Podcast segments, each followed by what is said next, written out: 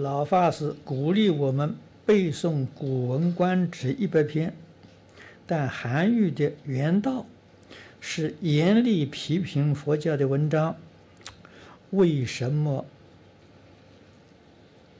我们还要背呢？背古文一百篇，你要晓得目的在哪里？《古文观止》三百篇呢？叫你背一百篇的，你为什么偏偏去选韩愈的原道呢？可以不必选他了，要选他，那你就不必怀疑呀。背古文的目的啊，是熟悉文言文啊，提高你呀对于语文修养的能力啊，意思在这个地方。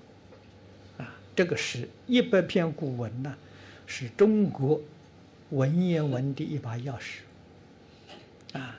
你有这把钥匙啊，你读大藏经没问题了啊！因为藏经是文言文写的，你看四库全书也没问题了啊！就是中国的古籍，你有阅读的能力，你拿到了这把钥匙，目的在此地啊，啊，不是别的。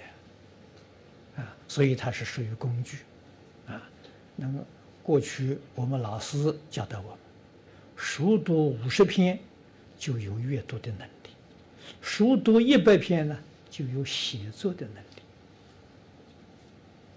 力，啊，所以我们是提高自己啊这个学习能力，啊，用意在此地，啊，不是在欣赏他的文章啊，学做文章那就错了。